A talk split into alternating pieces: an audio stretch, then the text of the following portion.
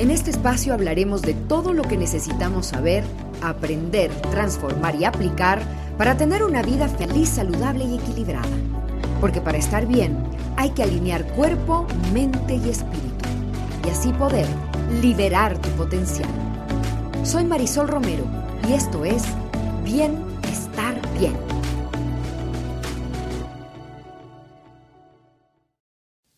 Mi invitado de hoy es Millán Ludeña, nos acompaña aquí y en esta ocasión estamos frente a frente, ya la pandemia nos va permitiendo encuentros este, que no sean digitales, que no sean virtuales, sino ya, ya en presencia. Y eso tiene otro, otra energía que espero que ustedes a través de nuestras palabras la sientan, querida comunidad. Millán Ludeña es un speaker motivacional, el más influyente del Ecuador, por cierto, uno de los principales referentes inspiracionales en Latinoamérica, poseedor del récord Guinness por haber corrido medio maratón en el sitio más profundo del planeta. Millán ha desafiado los lugares más extremos en la Tierra, demostrando que los límites no existen y que incluso las personas comunes como yo, común y corriente, podemos lograr cosas extraordinarias. Protagonizó la película documental From Core to Sun, convirtiéndose en la única persona en el mundo en conectar el punto más profundo de la Tierra con el punto más cercano al Sol. Ha sido reconocido como uno de los hombres más inspiradores por la revista Men's Health y ha recibido la medalla Blue Horizon Coin otorgada por la United States Air Force, entre otros eh, reconocimientos. Pero no nos vamos a alargar más con eso porque hay mucha tela que cortar en esta entrevista, en esta conversación. Gracias, Millán, por estar aquí. ¿Cómo estás? Marisol, bien, bien, encantado, encantado. Oye, muchas gracias por la intro y por recibirme. El hombre de tanta energía, Madre Santa. bueno, me imagino que muchos de ustedes que nos están escuchando, y, otros quizás no, y a esos les quiero apuntar porque quiero que sepan la historia, un poquito, la historia de Millán está en muchísimos TEDx de Ecuador, en charlas internacionales también. Y, muchas de estas charlas, él las empieza con una historia que a mí me encantó eh, y que le cambió quizás la vida a Millán. A los ocho años lee un cartel, ocho o diez años más o menos, lee un cartel que dice, si el reto no te hace temblar las piernas, quizás no es suficientemente grande para ti. Lo voy a repetir. Si el reto no te hace temblar las piernas, quizás no es suficientemente grande para ti. En ese momento tal vez esto no tuvo gran significado en la vida de este niño, pero fue algo que se alojó en el subconsciente y que quizás quedó ahí para lo que vendría en el futuro. Millán, cuando tú encuentras en tu vida esta necesidad de vencer retos que para el común de los mortales, como la que te habla, son, no, es que no se me ocurre. O sea, simple y sencillamente no se me ocurre. Nosotros tenemos en nuestra comunidad eh, deportistas de alto rendimiento y gente que le gusta hacer deporte, pero no sé si a alguien se le ocurre de mis queridos oyentes, este, no sé, pues irse a, un maratón en el lugar más caliente de la Tierra a 50 grados, luego irse a un maratón en el lugar más frío del planeta en la Antártica a 100 grados, eh, perdón, 100 kilómetros a 30 grados bajo cero en una temperatura a lo bestia y después irse al lugar más profundo de la Tierra en el África, a 4.000 metros bajo la Tierra, y enseguida de eso coronar el Chimborazo, que es el lugar más cercano al Sol. Para quienes me escuchan internacionalmente, el Chimborazo es el volcán más alto de nuestro país, eh, 6.000 metros tiene. Eh, de altura y es el lugar más cerca al sol de la Tierra. Así en resumen, brevemente les digo, todos los hitos de, de Millán. ¿Cómo, cuándo, por qué empieza toda esta loquera en tu vida, hombre? Oye, ahora que te estoy escuchando, claro, te quedas pensando y dices... Claro, tú porque lo haces, pero nosotros que estamos afuera decimos, oye, ¿cómo? Déjame, le toco a ver si es cierto, es de carne y hueso este señor. Es, algo raro, ¿no? Me, me llevaste a mi infancia y yo creo que mi mamá me enseñó un día, y, un día bastante importante, eh, fue el día que me diagnostican epilepsia. habré tenido unos 9, 10 años. Y el doctor dice, exámenes más tarde, que tenía epilepsia. Bueno, ¿y qué significa eso? Y básicamente me dice, mm, básicamente no puedes hacer mayor cosa en la vida. Entonces, niño inquieto seguramente, y bueno, ¿y cómo que no puedo hacer nada en la vida? Entonces me dice, o sea, Millán, puedes hacer todo, solo que te vas a desmayar. Entonces mejor no hagas nada. Y fíjate, no me lo trago como, como, como por lo general hace un niño que recibe todo sin filtro. Regreso a ver a mi mamá para ver cómo mismo se reaccionaba en este caso. Y creo que mi mamá tuvo dos opciones. La primera, y hoy que lo veo hacia atrás, creo que fácilmente pudo haber elegido declararse víctima. Y a partir de ese momento, pobrecito mi hijo, quien tiene epilepsia, y a partir de ahí continuaba la vida. Y la segunda, eh, en, una, en un arrebato de valentía, eh, se declara protagonista en el sentido, y creo que como esas defensas, cuando tú ya no, no, no, no te queda nada más que ser, que, que ser valiente, e, ella le dice al doctor, me acuerdo, y le dice, doctor, en esta sala usted es la autoridad. Yo no fui a la universidad y mi hijo es muy pequeño. Y eso no le da el derecho o la autoridad para condenarle la vida a alguien. Peor, condenarle la vida a mi hijo. Wow me agarra del brazo y salimos de esa sala. Así como un estado de negación, no voy a aceptar esto. Y claro, para mí, yo lo reconozco como mi primer efecto o uno de los primeros efectos pigmaliónicos que tuve en mi vida. Entonces, en ese momento, mi mamá lo que me enseñó es a rechazar el destino que los otros dicen que tienes que hacer y al mismo tiempo te das la oportunidad de crear tu destino. Es decir, cómo los seres humanos nos pueden condenar, ¿no? Y cómo luego terminamos nosotros condenándonos porque nos dijeron que no podíamos, que no iba a ser para nosotros, que no tenemos la capacidad, que no estamos preparados, que etcétera, etcétera, etcétera. Qué gran madre la tuya, ¿eh? Ay, ay, ay. Porque nos encantan las, las recetas, ¿no? Entonces, uno por lo general estructura su vida en complacencia para andar complaciendo a todo el mundo. Incluso en esa lista de personas por complacer en mi vida, te pones al último. Y claro, es normal que cuando te ah, pongas al último, estés bajoneada, triste y toda la cosa, porque estás al último, pues. Si yo te digo en este momento, dime cuáles son las tres personas más importantes de tu vida. A mi mamá, mi mamá de entrada, de entrada mi, mi papá y mis sobrinas. ¿Y ahí dónde estás tú? No, pues esa es la, primera, primera, primera. No, te acabo de dar lo que acabas de decir tú de la lista, que uno nunca está dentro de las prioridades. nunca. ¿Cuáles son las personas más importantes de tu vida? Una de esas tienes que ser tú. Y tienes que estar en los tres primeros puestos. Efectivamente. O sea, por lo menos en el tercero, si no en el primero. Y, mira que es, y mira que es interesante, Marisol, porque em, cuando la gente insiste mucho en andar complaciendo, complaciendo, haces todo estructurado en una receta. Mm. Entonces, claro, tú no te preguntas en realidad qué tan feliz eres, simplemente lo haces porque así hay que hacer. Y empieza la misma historia, ¿no? Que el colegio, la universidad, hay que estudiar en tal cosa, hay que vivir en tal barrio, hay que usar, estas marcas y un poco de estructuras que te dan, entre comillas, pertenencia. Solo que andas perteneciendo a otros lados menos a ti. ¿ya? O no necesariamente perteneces a ti. Entonces mi mamá, en ese momento tan complicado en la vida, tan complicado en la vida, eh, hoy que lo veo hacia atrás, creo que me enseña a crear mi camino.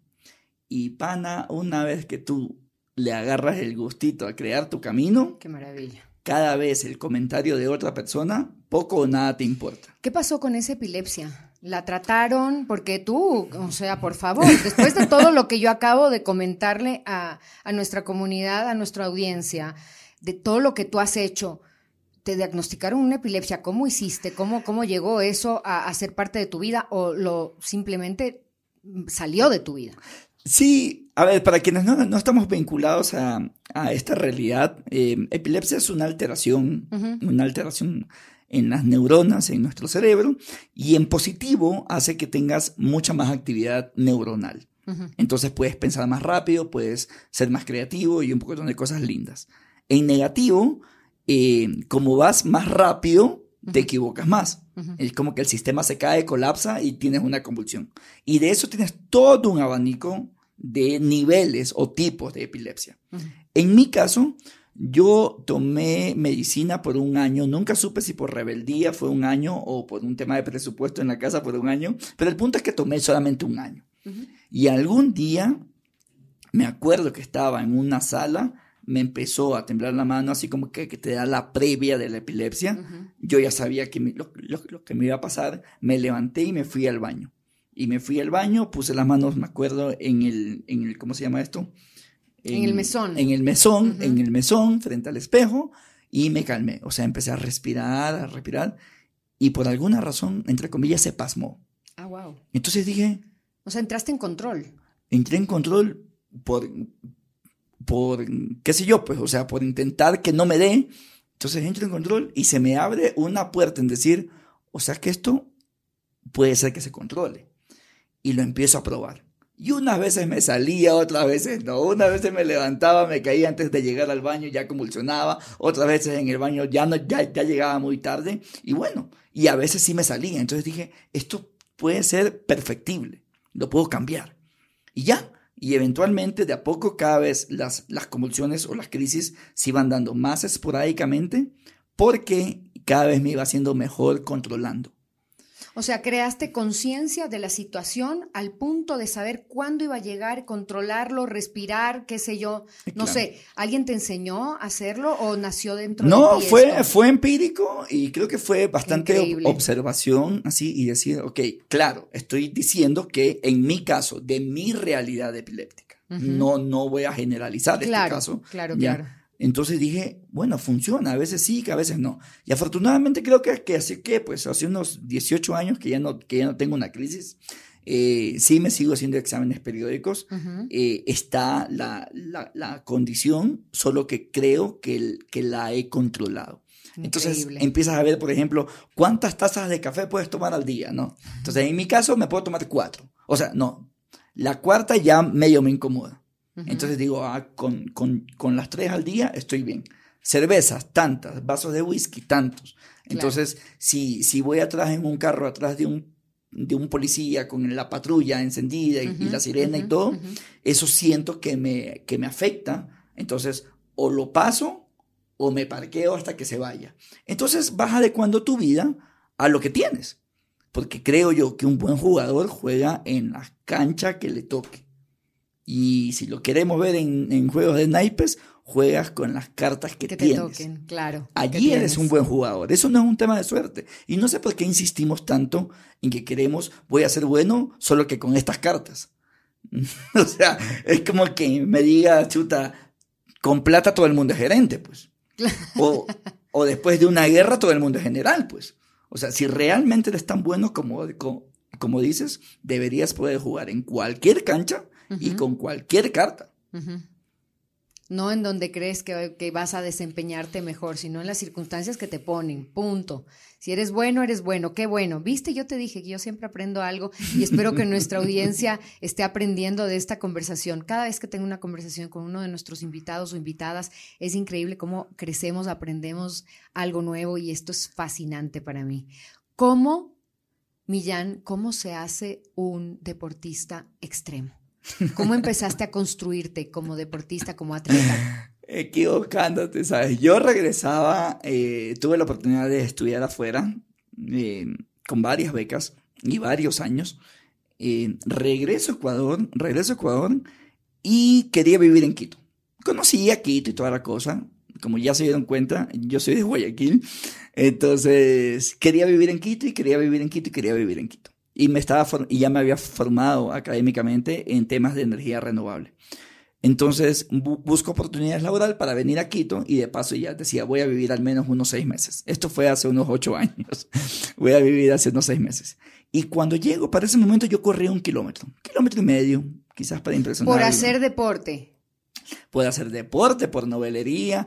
Creo que no, tan, no en tan plena conciencia de la salud que el deporte te da. Ya, e, era más un tema de, un tema de, un tema de, un tema de tendencia, un tema de novelería, un kilómetro por allí. No, me estás diciendo que empezaste por novelero a correr. Como muchas cosas en la vida. Como muchas cosas en la vida, la mayoría hacemos por novelería, básicamente. Justo por el sentido de pertenencia. Uno quiere pertenecer a algo. Entonces, si, la, si el tema es andar patinando, bueno, pues no se diga más, cómprate los patines, o cómprate un PlayStation, o, o, lo que sea. O sea, hoy creo que están jugando paddle. O sea, es, es, dime lo que hoy están haciendo todos, porque eso es lo que quiero hacer. Ya. Ok. Ya, entonces, básicamente es, ¿qué están haciendo todos para no sentirme excluido? Solo que ahí no te das la oportunidad de preguntarte qué es lo que tú quieres hacer. Ya. Entonces, bueno, yo estaba en ese grupo, entonces todo el mundo empezaba a correr, no se diga más, empezaba a correr un kilómetro, kilómetro y medio quizás para impresionar a alguna pelada, pero hasta ahí. Ya. Llego a Quito, oye, y un día me quedo con la boca abierta, es que es impresionante. Cuando un mono llega a la sierra, en realidad es impresionante. Y me encuentro con el Pichincha, con esos atardeceres y todo. Yo no entendía. Me crié en Guayaquil en los años en donde no, el guayaquileño no tenía acceso a los parques. Básicamente porque no habían parques, ¿ya? Entonces veo acá la Carolina, o sea, bajancísimo el metropolitano ni hablar. Bueno, pero a una hora y media tienes del mar, o sea, por favor. A cambio de... Serrano, en cambio, nosotros quisiéramos tener la playa a la vuelta del Pichincha. Y claro, no, atrásito del Pichincha. Claro, nos encantaría tener la playa a la vuelta y entonces de la montaña. estaba corriendo en la Carolina, oye, y, y por andar con la boca abierta, básicamente, le di la vuelta. Y esta cosa tiene cuatro kilómetros, claro. el Parque de la Carolina. Entonces digo, imagínate, acababa de pasar de un kilómetro y medio a cuatro. Entonces digo, ya estoy listo, según yo, para mi primera carrera de montaña. Y había una carrera en Mojanda, al norte de Ecuador, una zona lindísima, que tenía categorías 10, 20, 50 y 80 kilómetros. Como yo corría 4, lo normal, 10. Me inscribo en 10. Y eso diciendo, no, no sé si lo normal, normal hubiera sido 5. Es que no había, o sea, lo mínimo era 10. Era 10, dijiste, entonces, bueno, de 4 a 10 le hago, sí. Dame lo más wow. turro, 10, ya. Como yo ya corrí 4, o sea, digamos, como sea, salimos, dije yo. y el tipo me dice, no, 10 está lleno. ¿Qué? Ya con vergüenza, digo, dame una de 20, pues entonces. Y el man me dice, no, 10 y 20 están llenos. Wow. Entonces, si quieres correr aquí serán 50 u 80. Y ya, pues se me acabó el chiste. La verdad que se me acabó el chiste. Yo tenía cuatro, acuérdate. Y, y ya, pues los monos al final del día somos lamparosos, ¿no? Entonces, entonces yo me acuerdo que hubo un instinto de rebeldía. Digo, dame 50, pues entonces. Y el man, o sea, plenamente consciente que yo no estaba listo para 50, me vende el ticket de, de 50. Entonces hubo una interacción irracional en, entre dos personas, el uno que corría 4 pidiendo 50 y el otro que le pidieron 10 vendiendo algo de 50. No se diga más. ¿Por qué lo hice? Hoy que lo veo, es creo porque tenía un plan. Siempre tuve un plan. Y mi plan era, yo quiero correr 10. Así que no importa que estén 50. Y como no estoy compitiendo con nadie más que conmigo, en el 10 me largo. Eso dije yo. Empieza la carrera. Ok. Ni siquiera llegué al 10, imagina. llegué al 9. Oye. Bueno, pero 9 es casi 10, por favor. No seas 9, así. Sí, 9 arrastrado y todo. Solo que me quedé parado ahí. Porque yo creo que estaba esperando que alguien me recoja o qué sé yo. Y pasa un corredor y me dice, no, esto no es como en el Guayas. Entonces yo me quedo pensando y digo, una, ¿cómo se dio cuenta que yo soy de Guayaquil? y dos, ¿por qué me hace el comentario? La primera es fácil. Eh, como yo pensaba que iba a correr 10 kilómetros, corrí con camiseta sin mangas. Imagínate, en Mojanda. En un lugar, para que la audiencia sepa, la que, que no conocen Mojanda, pues que es un lugar alto y frío, ¿no? Es montaña, o sea, por favor. Sí, y este personaje pensaba que como iba a correr 10 kilómetros en una hora, ¿para qué llevar tanto? ¿no?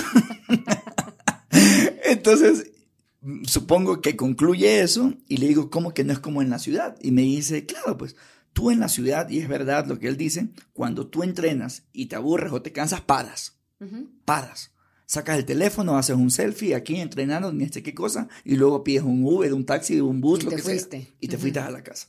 Fin de la historia. En la montaña no te vas cuando te, tú quieres.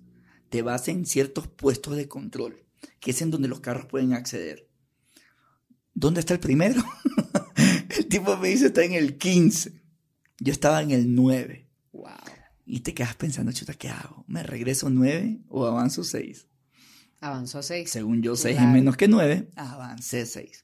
Y estaba el tipo que me vendió la entrada. ¿Te acuerdas de este tipo? Para ahorcarlo. Ahí está. Y me dice, ah, monito, ¿cómo va la carrera? Porque yo, iba, yo llegué, en serio, a pedir que me vacunen. Y como me dice, ajá, ¿cómo va la carrera? Y te toca el ego. Claro. Entonces, y, y, a, y a renglón seguido me dice, si quieres, bótate, no pasa nada. Igual ya sabíamos que te ibas a votar. Te vuelvo a tocar Uy, el ego. peor todavía. Y esa cosa, o sea, algo se te activa ahí, seguramente para los que nos escuchan están recordando el momento en que les tocaron el ego, hicieron algo, ya, eso me, me pasó. Y te vuelve a tocar el ego. Y ya, pues yo ya me tragué el, el, el, el pídeme un carro que me largo de aquí. Y le digo, ¿y a cuánto está el siguiente? Me, me dice, ¿el siguiente qué? El siguiente puesto de control. Ah, está en el 25, 10 kilómetros más adelante. Ya, nos vemos en el 25 Y te un lanzaste acto de 10 más. responsabilidad. No, o sea, a, a 100 metros más allácito ya, ya estaba arrepentido, o sea, porque no había dimensionado lo que había hecho. El punto es que ya llega al 25 sin ego. Ya, se ablandó el ego durante los siguientes 10 kilómetros. Ya solo me acuerdo que llegué, ya, loco, sácame de aquí. Yo hace dos días corría 4 kilómetros, eh, no me boté en el 10, ya no me boté en el 15, ya estoy en el 25, ya sácame de aquí. Y me decían todo lo que tú quieras. Pero esta semana ha llovido y los carros no están llegando a este punto. No. Y las carreras de montaña tienes que darle la vuelta a algo. Entonces, o sea, me refiero, o le das la vuelta al volcán, a la, A la laguna, laguna, a lo que sea. Y me dice, estás en, estás en el punto medio. O sea, te da exactamente lo mismo. Regresar o avanzar los 25 que faltan. Wow. Yo acabo esa carrera por eso. Porque nunca tuve opción a votarme. A salirte de la carrera. Y, Y haces a- los 50 kilómetros. Y hago los 50, Madre llego mía. desbaratado, ya te imaginas, el lunes estaba muerto y todo. Solo que entendí que a veces ustedes han recibido esta frase, mijita o mijita, hay que tener el plan A, B, C, D, siempre hay que tener el plan A. B, C. Y el problema con eso es que si te pones a coquetearla todo el abecedario, tu energía limitada se la vas a dar a cada letra. Sí, todas van a recibir un poquito, sí. Y nadie lo suficiente. Entonces te pones a coquetear con tantas letras que nunca te enfocas en el A. Y es normal, pues, que el B sea más fácil que el A. Entonces, cuando estás intentando el A con la carrera de caballo y avanzando a matar y todo, alguien medio te queda viendo mal y te vas al B, pues. Medio llueve y te vas al B, pues. Medio no te contestan un correo y te vas al B. Y en el B, medio alguien te queda viendo mal y te vas al C. Y cuando te das cuenta, estás haciendo tu vida entera planes B, C y D. Y pidiéndole a la vida el, el plan A. Yo termino esto como plan A porque nunca me dieron opción. chance del plan B. ¿Y, hoy sientes que eso fue algo maravilloso que te pasó? Maravillosísimo, claro, o sea, me encantó, me encantó sobre todo la reflexión con la que me quedé y dije, claro, pues, por eso, por eso es que no conseguimos muchas cosas, porque queremos hacer todo con energía, atención y enfoque limitado. ¿Cómo funciona eso, pues? ¿Cómo funciona eso si el cerebro se ha desarrollado para trabajar en enfoque? Esto que hablamos últimamente de ser multitasker y entre más multitasker eres, eres más bacán, el hecho es que pasas ocupado todo el día y no estás haciendo Y a nada. veces no haces nada, así es. Muchas de las veces no haces nada.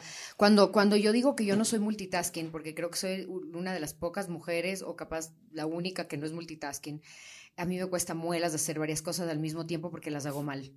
Y como soy neurótica, eh, me gusta hacer las cosas bien. Y a mucha gente le molesta que yo quiera hacer las cosas bien. Soy perfeccionista, la perfección es terrible, no existe, señora, metas eso en la cabeza, la excelencia existe, la excelencia existe, la perfección no, pero tengo ese, ese chip medio metido ahí en la cabeza, ¿no?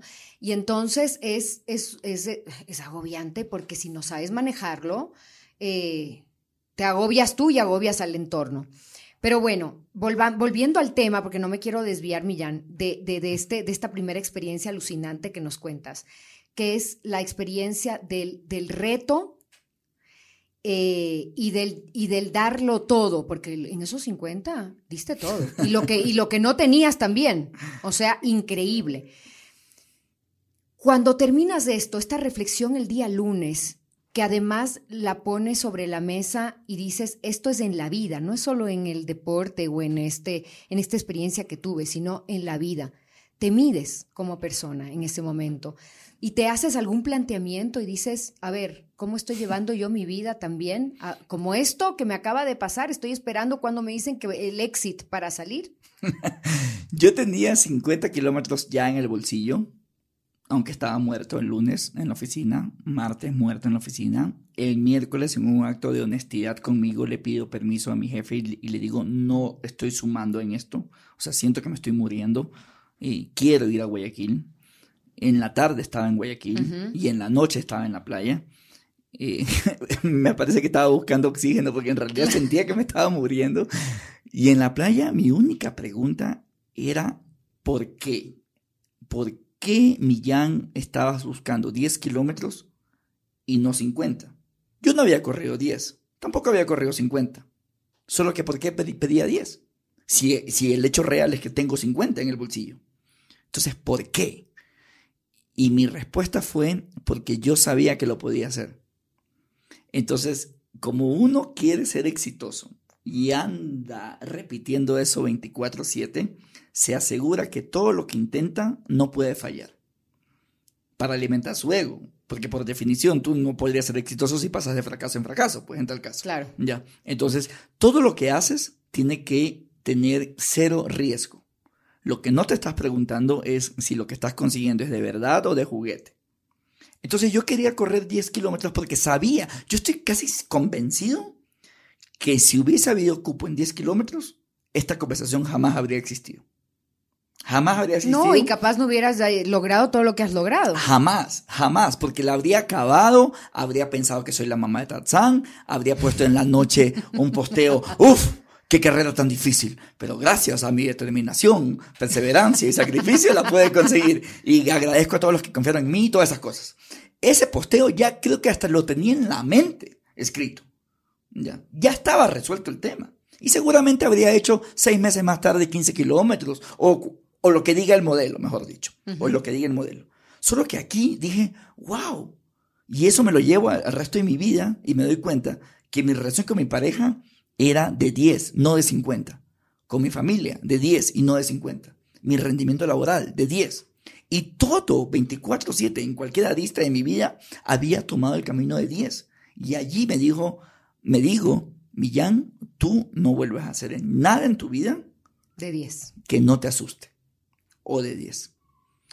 Loco, si no te va a asustar, y ahí es cuando, en tu intro, cuando mencionabas este graffiti en mi barrio, ahí es cuando entendí que si no te hace temblar las piernas, no es suficientemente bueno. casi, casi, casi que estás perdiendo el tiempo, porque tu potencial está más arriba. Tienes que estar asustado, asustada en un proyecto en el que estás persiguiendo. No tienes que tener la respuesta en la cabeza, porque si la tienes, te estás subestimando deberías estar en tal caso pensando cómo resolverlo. Allí es en donde estás creciendo. Claro, pues. Solo que el modelo te, lleva a, no cuestionar eso. Cuando te expandes como, como un elástico, ¿no? Porque somos, o sea, nuestros cuerpos. Yo he aprendido, porque me han pasado muchas cosas también, yo he aprendido que el cuerpo es una máquina brutal. Una máquina brutal que cuando se rompe, se compone.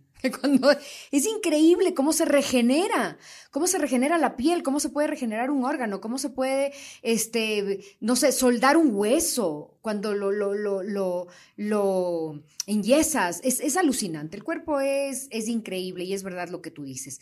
Y, y este podcast tiene el reto de hablar y abordar temas de salud, sí, pero física, mental y espiritual.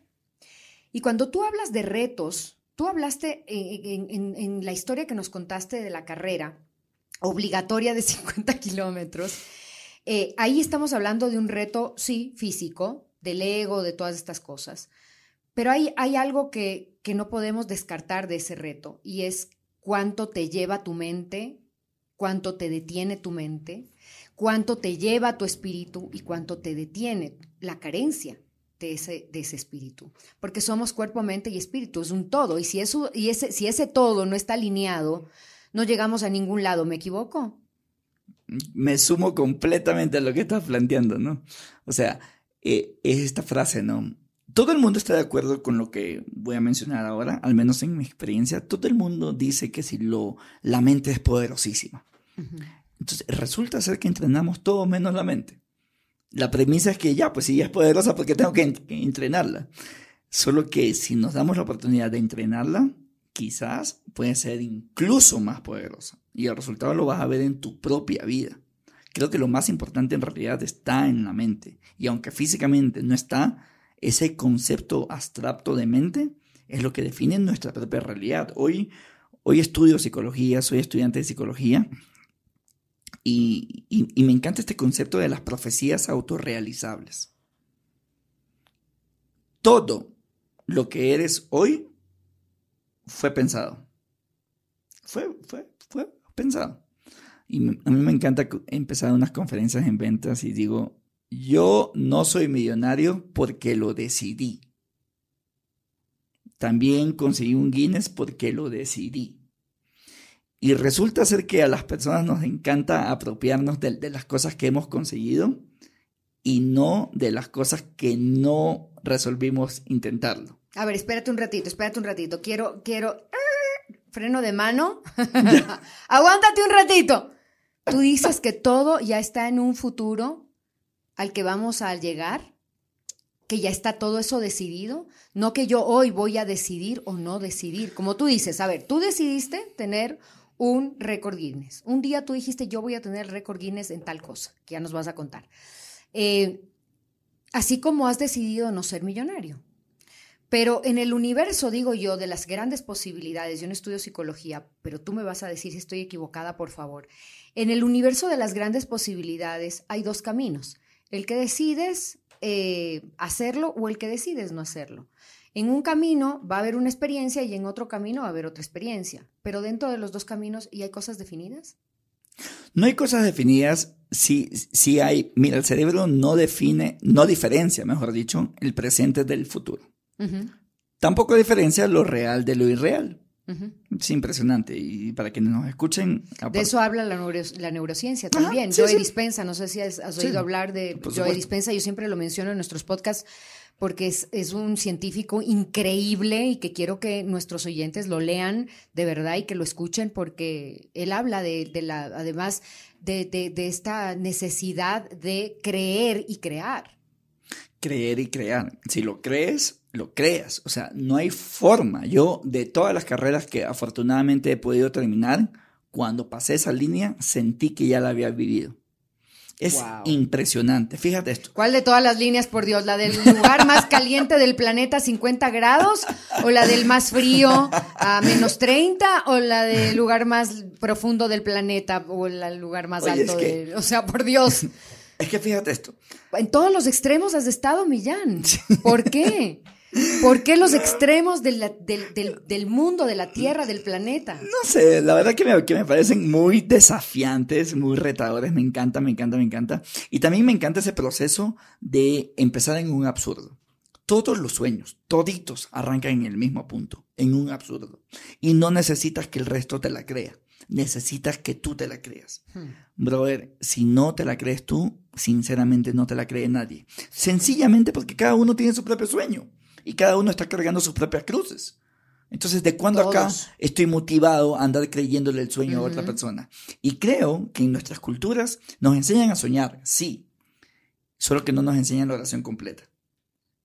Y creo que la parte que no nos enseñan es tú sueñas y tienes que mover un dedo. No es que sueñas y esperas que alguien deje, le ponga pausa a su vida para andar trabajando en tu sueño. Pero hasta, hasta en la Biblia está, por favor. A Dios rogando y con el mazo dando, mi vida. O sea, dice que pidas, pero que hagas. No puedes pedir, querer todo lo que quieres y estar acostado en la cama. Hay que salir a trabajar por eso que quieres y que se abran los caminos. ¿Y sabes por qué no lo intentamos? ¿Por qué? Porque no lo merecemos. ¿Y de dónde sale el, merecimiento? Estamos convencidos de que no lo merecemos. Y claro, cuando uno no lo merece, pues no lo intenta, pues. Y cuando no lo intenta, pues no lo consigue. Y concluyes que efectivamente, si ves, si ves, si ves, yo sabía que, que no me iban a aceptar. Si ves, yo sabía que no me iba a salir del negocio. Si ves, claro, pues, si estás insistiendo en eso, cuando ya lo decretaste, en las profecías autorrealizables, haces todo, todo, todo para que tu cerebro tenga razón.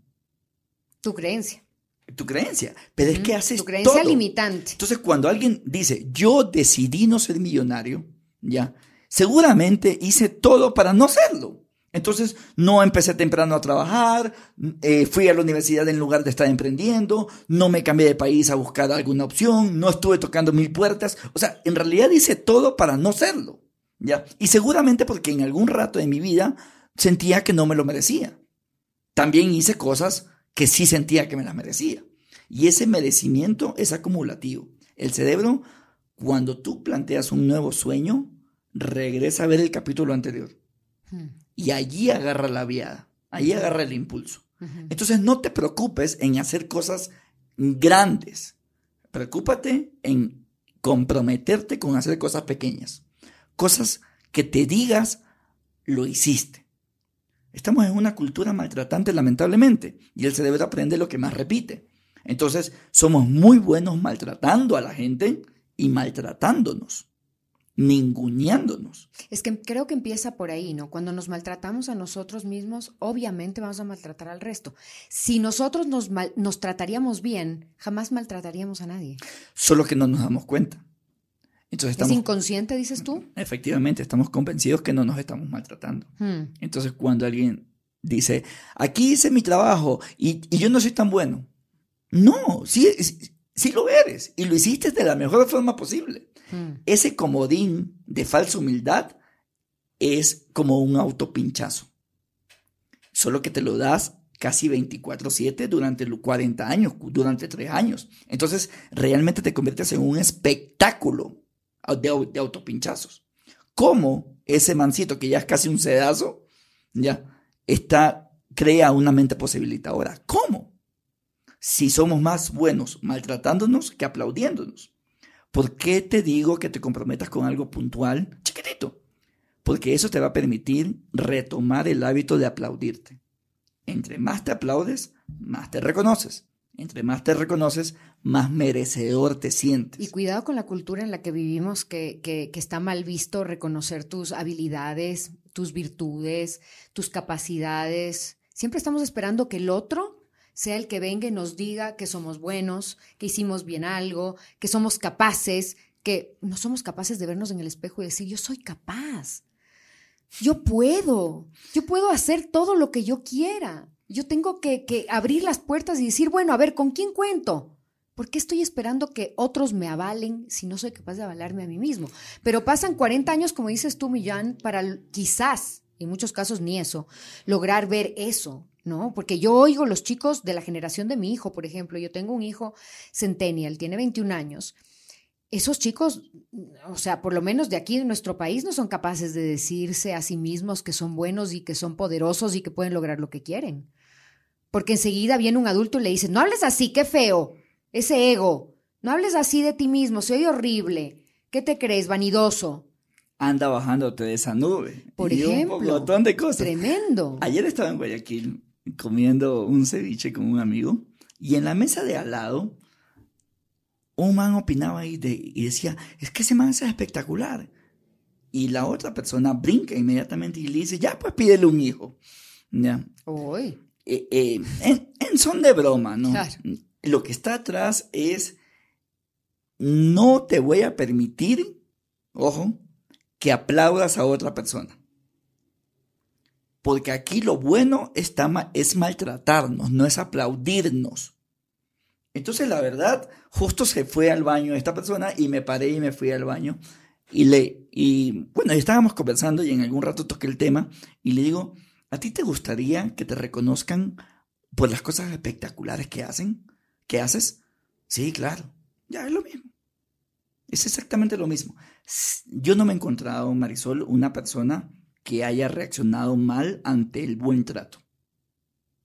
No me he encontrado. no, nadie. No me he encontrado. Y sin embargo, insistimos en maltrato. Insistimos, nos sentimos bien, tapamos inseguridades y todo esto. El problema es que imagínate escuchar eso 24/7. Entonces, ¿en qué momento te vas a atrever? Yo, para atreverme en esto, plantear un sueño desde un absurdo, no sé cómo lo hice, no sé cómo lo hice, para resistir tanta avalancha de quién te has creído tú, anda bajándote de esa nube, que no entiendes que es la carrera más difícil del mundo, monofulero, monolamparoso. O sea, ¿te y justo te iba a preguntar eso de la primera, ¿no? Porque ya en las otras ya, ya la gente se debe haber quedado tan callada, les callaste la boca de una manera tan espectacular. Eh, pero la primera, que fue el lugar más caliente del planeta, 240, 250 kilómetros, me parece, ¿no? En, el, en, el, desierto del Sahara, 50 grados, oigan bien, por Dios, 50 grados. Ustedes que se quejan en el auto, en Guayaquil, cuando está a 30 grados, a 32, ¿no? Bueno, carrera, eh, maratón en, en el lugar más ardiente de esta tierra. Cuando tú tomaste esta absurda decisión, esta loca decisión, todas las voces eran en contra. Toditas, toditas. ¿Cómo vences si alguien nos está oyendo en este momento y dice, yo quiero, pero todas las voces, incluso la mía, dicen que no puedo? ¿Qué hiciste? ¿Cómo, la, ¿Cómo las venciste? yo creo que lo primero es reconocer, y yo les llamo a los sicarios de sueños. Hmm. Son personas normales, comunes y corrientes que están alrededor de tu vida. Están en tu familia, están entre tus tíos, están quizás entre tus abuelos, algunos casos en tus papás, están en tus vecinos, están en tu compañero de club, están en tu equipo de, en tu equipo de fútbol, están entre tus amigas, están en todo lado. La verdad que están en todo lado.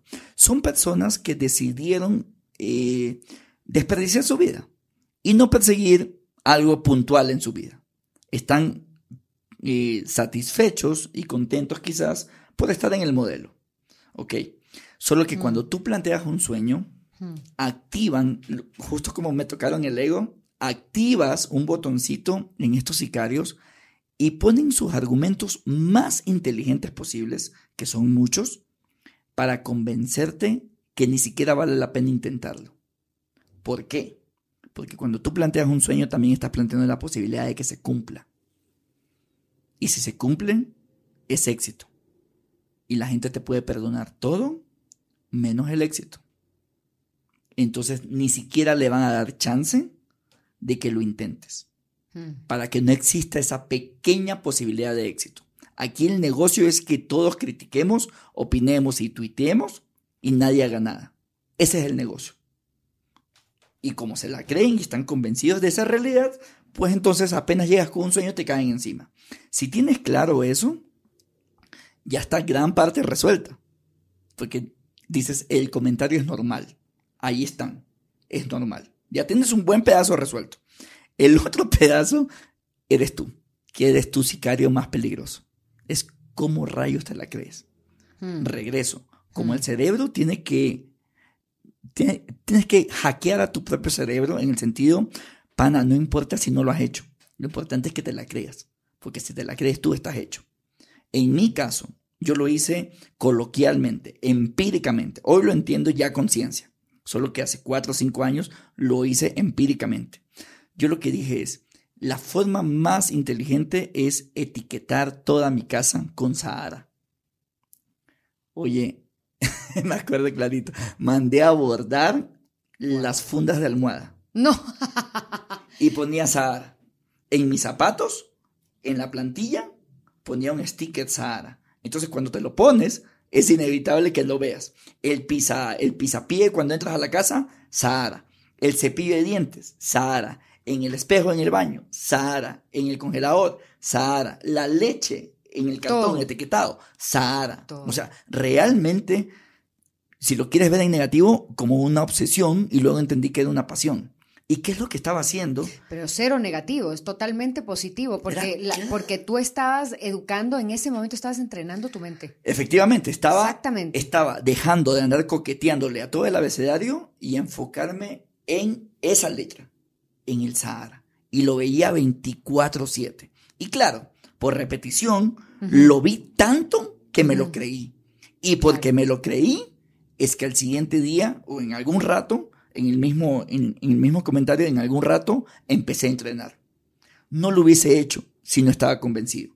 Y cuando estaba convencido, no había sicario que se me pare al frente a intentarme convencerme de algo. Cuando tú empiezas a entrenar, este, ¿lo haces solo? empíricamente también o armas un equipo como un atleta profesional, como todo un deportista de los que son de nuestra bella comunidad. no, no, no, uh, no, no, no. O sea, cuando empecé, cuando empecé, cuando me pierdo en esta carrera, como te cuento, fue un hobby. O sea, yo me metí en el problema y yo mismo salí. De ahí fui a la Patagonia, 160 kilómetros. De ahí conseguí que un amigo me auspicie con 100 dólares y me dice, yo Pero para la Patagonia no entrenaste, me muero, no te puedo creer. Entrené dos meses. Y dos meses es nada. ¿Solo? Es nada para correr 160 kilómetros. Es nada. ¿Con médico, algo? Nada. Nada. Madre mía, no lo hagan, chicos, por favor, y chicas que me estén oyendo esto, por favor, no lo hagan. En, el Sahara me acuerdo clarito, yo ya vivía en Quito, me cambié nuevamente a Guayaquil y entrenaba al mediodía, allí en la vía San Borondón, me llevé una chompita, entrenaba, imagínate, con zapatos los más baratos posibles, sin calcetines, sin medias, para que se me hagan ampollas, porque yo sabía que, bueno, a todos nos ha pasado, ¿no? Ese el solazo en la arena eh, calienta la arena y es difícil. Entonces dije, loco, entre más curtido va mi, planta de pie, estoy hecho. Y eso tú lo haces con, o sea, cómo formas una suela en la planta de tus pies a punta de callos. Y esos callos tú los formas a punta de ampollas, pues. ¿Y cuánto tiempo entrenaste así? Mm, ocho meses, ocho ¿Y de dónde sacaste ese entrenamiento? no, era improvisado. Fíjate que yo escuchaba. Fíjate esto. Yo iba escuchando, yo entrenaba con música que no me gustaba. ¿Por? Para complicarme la vida, porque en mi cabeza era esto. Yo me voy al Sahara, no es que me voy a pasear, o sea, la voy a ver negra. Es mejor entrenar ya en esas condiciones. No negociable. O sea, todo lo que te incomode, digamos. Cualquier vaina. Entonces corría con zapatos más baratos posibles, sin calcetines, con una chompa. Oye, calentaba agua. En mi mochila llevaba agua caliente y hacía ruta en Guayaquil para pasar por varias tiendas. Y en Guayaquil, digamos, el calor estaba a unos 35. unos 32 y una humedad, ¿qué pues? Una humedad de 80, 90, fácil. Claro. Y fíjate, y la ruta que yo hacía, la hacía para visitar tiendas donde tú veías las gaseosas, agua mineral, heladitas y todo, solo para complicarme la cabeza. Yo lo que estaba haciendo, si le echas cabeza, es entrenar la mente. No lo sabía, pensaba que estaba entrenando el cuerpo. Lo que hoy lo veo es estaba entrenando la mente. Pero increíble. ¿eh? Y Una intuición tuya increíble. Entonces dije, a mí lo que me va a sacar de esto es la cabeza. Entonces ponte a entrenar la cabeza. Y eso, hoy que ya salí del, del Sahara, te das cuenta. O sea, entre más desarrollado tienes tu enfoque, entre más desarrollado tienes tu capacidad cognitiva para hacer estrategia, y tu nivel de compromiso, más cosas te puedes atrever a hacer en la vida. Ay, Dios mío. Em, corres el Sahara. Bueno, corres todas estas loqueras que, que, te metiste a hacer y tienes todos estos premios. Pero yo quiero ir a un punto en común de todas estas carreras y todas estas exigencias. Yo me imagino que cuando ya fuiste eh, pasando de, de, de, carrera más complicada a otra, no sé cuál era más, yo, yo veo que todas eran complicadas, pues fuiste perfeccionando ciertas cosas, ya te fuiste asesorando de médicos, de deportólogos, de nutricionistas, de esto y lo otro, eh, para mejorar tu condición. Pero en el momento álgido de cada una de estas carreras, en el momento más difícil del Sahara, en el momento más difícil de eh, la Antártida eh, o el Ártico, ¿cuál era? Antártida. Antártida.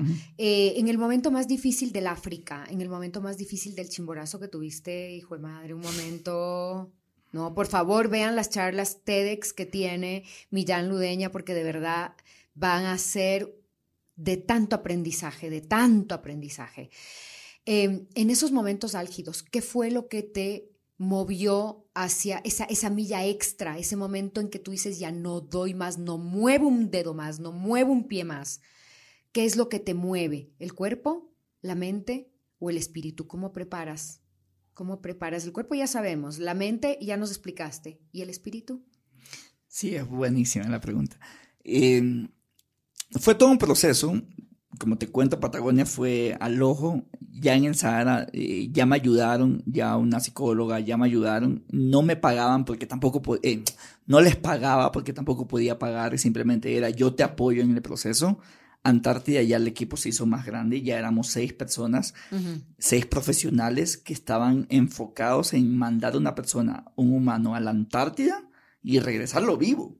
Entonces era un desafío del deportólogo, nutricionista, fisioterapista y demás, ¿no? Psicólogo, y, en fin. Y cada vez lo fuimos mejorando, digamos, porque como todo en la vida, todo es un proceso, todo.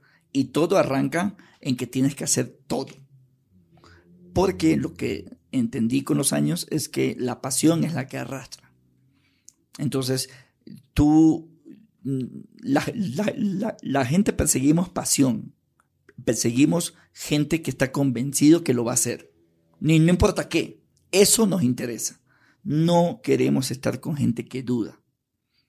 Entonces tú encuentras a alguien que tiene un proyecto político, tiene un proyecto empresarial, tiene un proyecto cualquier cosa, ya, si no sientes la pasión, no te vas a conectar a eso. Hoy lo entiendo, se llaman neuronas espejo. No importa lo que yo diga, no importa si me estás viendo ahora ahí mismo, solo que lo que siento al hablarlo, tú lo estás sintiendo. Y por eso, en tu índice de autenticidad, tú me dirás qué tan auténtico es lo que estás recibiendo y qué tan conectado puedes estar. Absolutamente. Entonces, es, es interesante. Entonces, es, es, muy difícil engañar a la gente y, y, tú no puedes ser apasionado de mentirita. O eres apasionado o no eres apasionado. Y creo que esa pasión está vinculada a tu pregunta al, al espíritu. ¿Qué te mueve ese para qué lo estás haciendo? que lo definiste y no te diste cuenta muchos meses o años atrás. Muchísimos, muchísimos. Con mi psicóloga hacíamos un entrenamiento increíble de hipnosis en la que hacíamos ejercicios de visualización. Y yo estaba en hipnosis y la man empezaba a relatar una situación espantosa en cualquier carrera.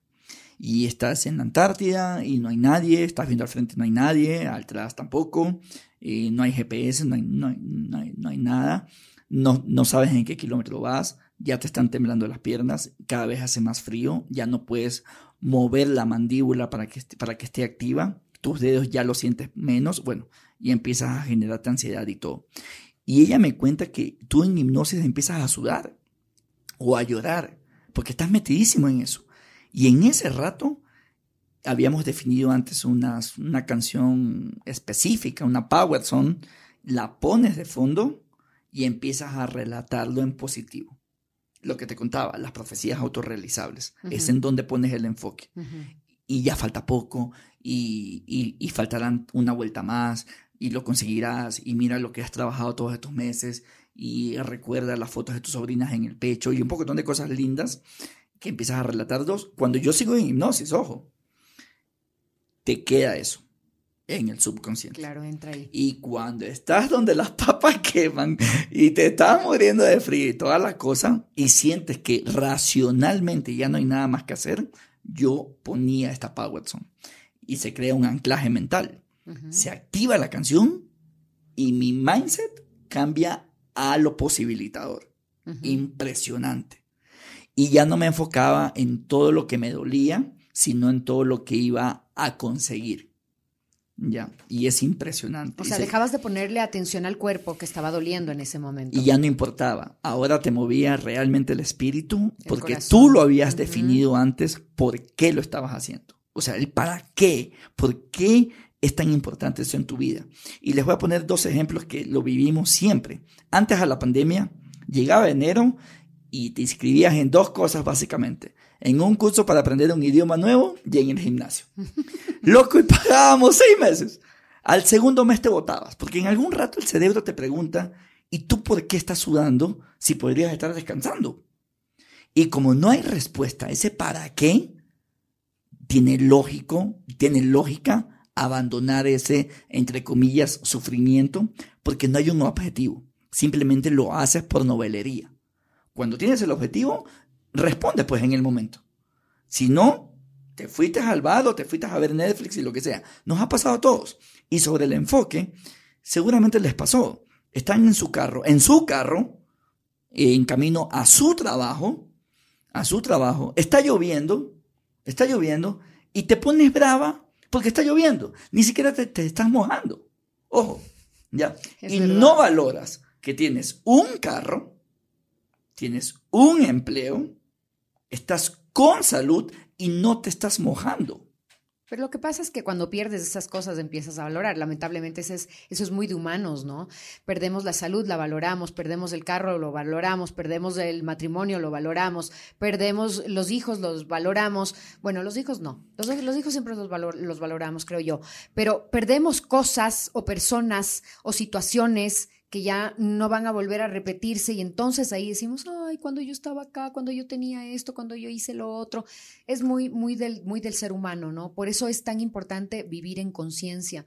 Y una de las cosas que hacemos aquí en, en, en, eh, el podcast es, eh, estamos empezando, pues, de a poquito, a hacer meditaciones cortitas y pequeñas, estamos dándole eso a nuestra audiencia para que empiecen a experimentar el aquí y el ahora, y pronto también el poner un objetivo en esas meditaciones también. Por ejemplo, cuando tienes ansiedad, cuando no puedes dormir, cuando, y es la mente, ¿no? La que te tiene a mil, es la cabeza, es la cabeza. Cuando sales de la cabeza, cuando sales de la cabeza y entras en tu corazón y entras en aquí, aquí en el centro de tu pecho y empiezas a conectar con tu respiración, es como, ya, se fue, ¿no? Estás ahí. No sé si haces ese ejercicio también dentro de tus, de tus eh, entrenamientos o en tu vida al día a día. Siempre, siempre. Me, encanta enfocarme en el presente. Me encanta, me encanta. Eh, yo, voy creo que un par de años meditando, eh, prestando la atención a mi, a mi respiración, a, mi respiración y todo. Y, o sea, hoy, hoy mi nivel de felicidad no siento que haya estado tan alto en mi vida como lo está ahora. Y lo lindo es que uno cada vez puede ser más feliz. Y si te estás preguntando, ok, y yo no me siento feliz, ¿cómo, cómo mismo funciona esto que suena tan bonito y es tan lejano a la vez? Es, yo me di cuenta en algún rato que uno no puede ser feliz si ni siquiera es capaz de agradecer.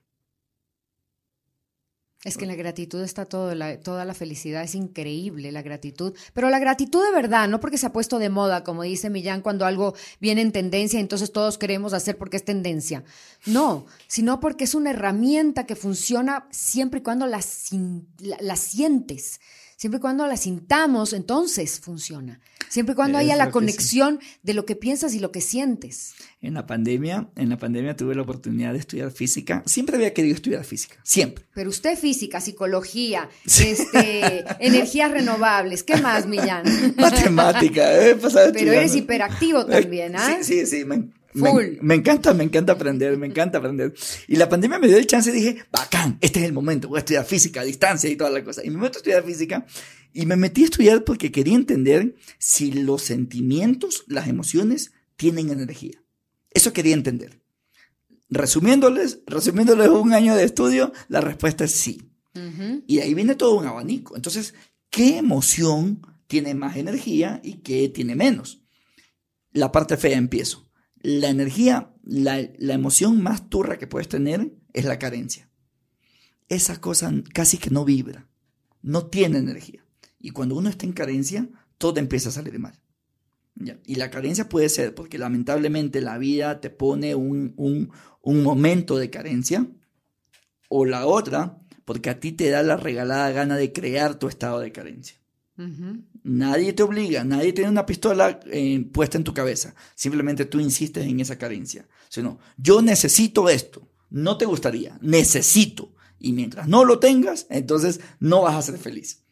Al otro lado, en la otra esquina, los dos niveles más altos de energía que uno puede tener es el amor y el agradecimiento. El amor se conecta al, al corazón, no negociable. Básicamente es hacer meditación, poner tus manos en el pecho, sentir tu corazón y empezar a recordar a las personas que amas, que las amas. Y vas a ver cómo realmente tu corazón vibra y generas otro nivel. Es una cosa maravillosa. Bellísima, sí. Y el agradecimiento está vinculado al cerebro. Entonces, la ventajota en el agradecimiento es que es un hábito.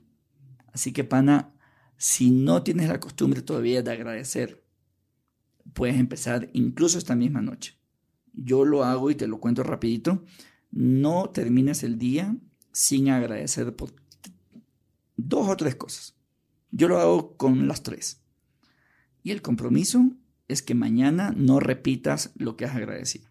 Cada vez va a ser más difícil. porque cada vez tienes que buscar más en tu vida algo para agradecer. En positivo, cada vez es más chévere porque cada vez tienes un mejor hábito. De pronto ya no esperas en la noche para agradecer. Y va a llegar un momento en que cualquier cosa va a ser agradecimiento. Va a ser agradecimiento. Y es increíble porque si nos ponemos a ver todo lo que de lo que podemos estar agradecidos, que es lo que tenemos, es una lista muchísimo más grande de todo el mundo, de todas las personas y hagan este ejercicio. Es una lista mucho más grande que la de las cosas que te faltan y que es increíble, las cosas que te faltan, lo enormes que les hacemos versus todas las que tenemos que las minimizamos como, ah, sí, sí, eso sí, ah, sí, claro, salud, obvio, ah, sí, que tengo un techo, sí, claro, ah, que sí te... Perdón, hay un montón de gente que no tiene salud, hay millones de personas que no tienen un techo, hay millones de personas que en este momento no tienen agua, ni comida, ni acceso a ningún tipo de, de, de cosas de las que nosotros las tomamos por sentado porque, porque las tenemos ahí y entonces no estamos viendo. No, no, no. Lo que dice Millán, en este momento vea lo que tiene y siéntase agradecido porque si no lo tuviera, como muchas, muchas, muchas personas en este planeta, entonces estaría pidiendo por eso que a usted le sobra.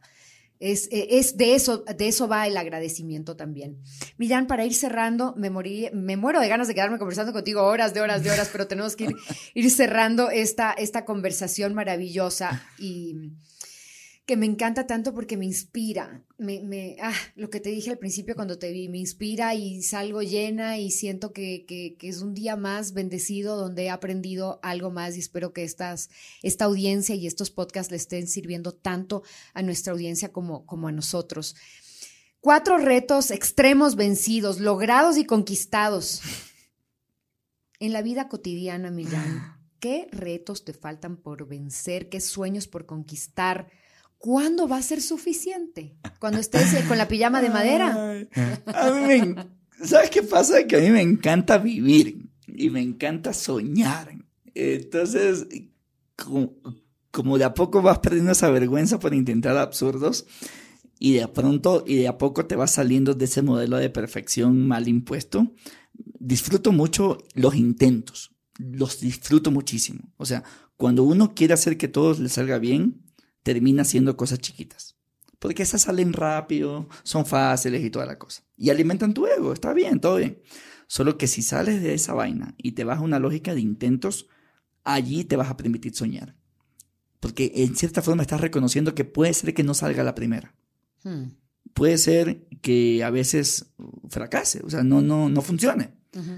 Y también puede ser que te permita soñar. Y creo que no hay cosa más linda, yo lo vengo experimentando y la verdad que es súper lindo, empezar el día sabiendo que eres dueño de tu vida.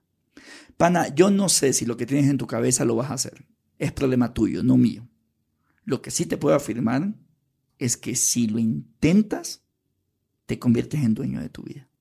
Y esa cosa es otra liga. Otro nivel otro nivel. Entonces, respondiéndote en qué ando, ando en varios proyectos. Andamos ya trabajando en nuestra siguiente aventura. Madre mía. que no te la puedo contar No sé si quiero preguntarte que, a dónde va la siguiente. Porque ya no se me ocurre, ¿qué más? No, andamos en una increíble. ¿Elon Musk al espacio? Es que no puedo. ¡Ay, viste! no puedo opinar mayor cosa.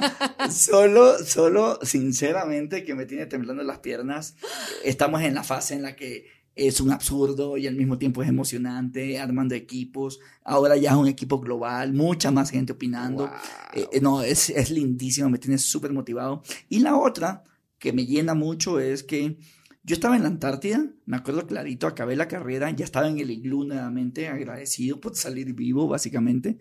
Y, y yo me pregunté, oye, ¿qué te motiva que andar, andar arriesgando la vida pues, al final del día? Claro. Y te lo juro que no tenía respuesta. Lo único que, que me contesté fue, no sirve de nada que uno consiga cosas en la vida si con eso no puedes aportar.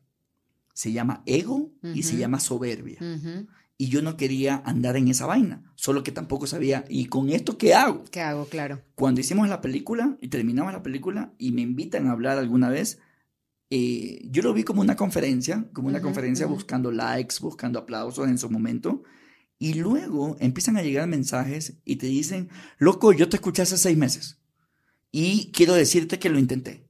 Y, y, puse un alto en mi casa y mandé la aplicación y conversé con mi jefe, y conversé con mi jefa, y, y dices, wow, todos tenemos sueños, es que todos tenemos. Y quizás nos falta en algún rato como ese empujoncito de escuchar a un tipo normal, común y corriente, ya, contándote que ha hecho eso y diciéndote, loco, al final del día, el único requisito es que lo quieran intentar. No necesitas ser Avengers, ni la mamá de Tarzán, ni apellido bonito, ni pedigrí, ni nada. Solo necesitas intentarlo. Y la gente se lanza. Y ahí dijimos, esto no es una conferencia, es una herramienta. Es una herramienta para sumar a más gente. No, imagínate lo que estás inspirando. Este, esta entrevista, esta conversación, esta charla es inspiradora. Muchas gracias. Es, absolutamente inspiradora y me ha encantado tenerla contigo. Y acabas de mencionar From Core to Sun es la película The Journey That Defies Your Limits, el centro del centro al sol, un viaje que desafía nuestros límites. Qué lindo que lo hayas hecho película además. Por favor, cuéntale a la audiencia, este Millán, dónde la encontramos y cuáles son tus redes. Encantado. A ver, esta es una película documental que relata cómo conecté por primera vez en la historia el punto más profundo del planeta con el punto más cercano al Sol. Si te estás preguntando en dónde está el punto más profundo, lo contaba Marisol que está en África, está en Sudáfrica, y en relación, si te acuerdas de los mineros chilenos, atrapados en el 2010, ellos se quedaron a 700 metros y este punto está cinco veces más abajo. Y este personaje quería meterse en ese hueco, correr 21 kilómetros, o sea, un medio maratón. Madre mía. Ya, salir a la superficie, volar al Ecuador, cambiarse de minero a montañista y empezar 21 kilómetros más hacia el punto más cercano al Sol. Cuando lo planteamos, dijimos, bueno, ¿quién lo hizo? Le preguntamos a los récord Guinness en Inglaterra. La respuesta fue, no hay humano que lo haya intentado. Y al final uno es pobre pero antojado. Así que lo que, así que, lo que yo dije, loco, mi equipo lo va a hacer.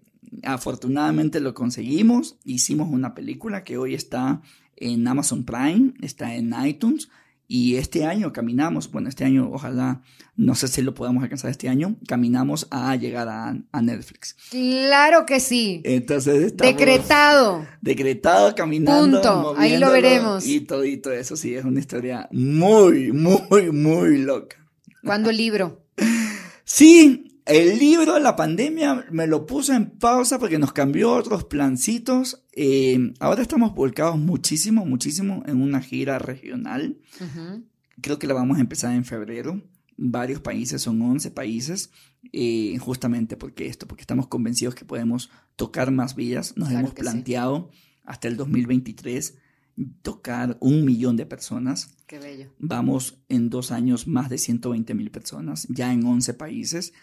Y bueno, no importa las pandemias que tengan que venir, nosotros nos hemos planteado, y si tú ves mi fondo de pantalla, mi, mi, departamento, todos hablan un millón, un millón de personas, la misma historia. Ahí está. Porque lo, claro. empiezas a repetir Lo estás visualizando. Empiezas a repetírtelo y entre más lo repites, ese sicario que se te aparece en el camino, más debilucho es. Qué maravilla. Gracias por regalarnos esta hora, un poquito más de una hora me parece que hemos estado. Eh, pero, pero qué placer. Y espero que nuestra audiencia también tenga el placer de sentarse a escuchar este podcast durante una hora. Ya saben, queridos y queridas, si les gusta este contenido, por favor, compártanlo en sus redes, compártanlo con sus amigos y a quien ustedes crean que esta información les puede servir. Gracias, ha sido Millán Ludeña este hombre increíble, porque no te quiero poner ninguna etiqueta ni ningún título, eres un hombre increíble, es más, te llamaría sobrenatural, porque estás sobre lo natural. Y me encanta todo lo que haces y estaremos pendientes de, los nuevos retos. ¡Wow! ¿Qué puede ser? Ya te digo, lo siguiente es el cohete, ya lo vi, con Elon Musk se nos va fuera del, del, planeta, porque es que ya tienes todo cubierto en el planeta, tienes que salir de aquí. Esa es la próxima. gracias, Millán. A ti, muchísimas gracias, Marisol, por el espacio. Me encantó.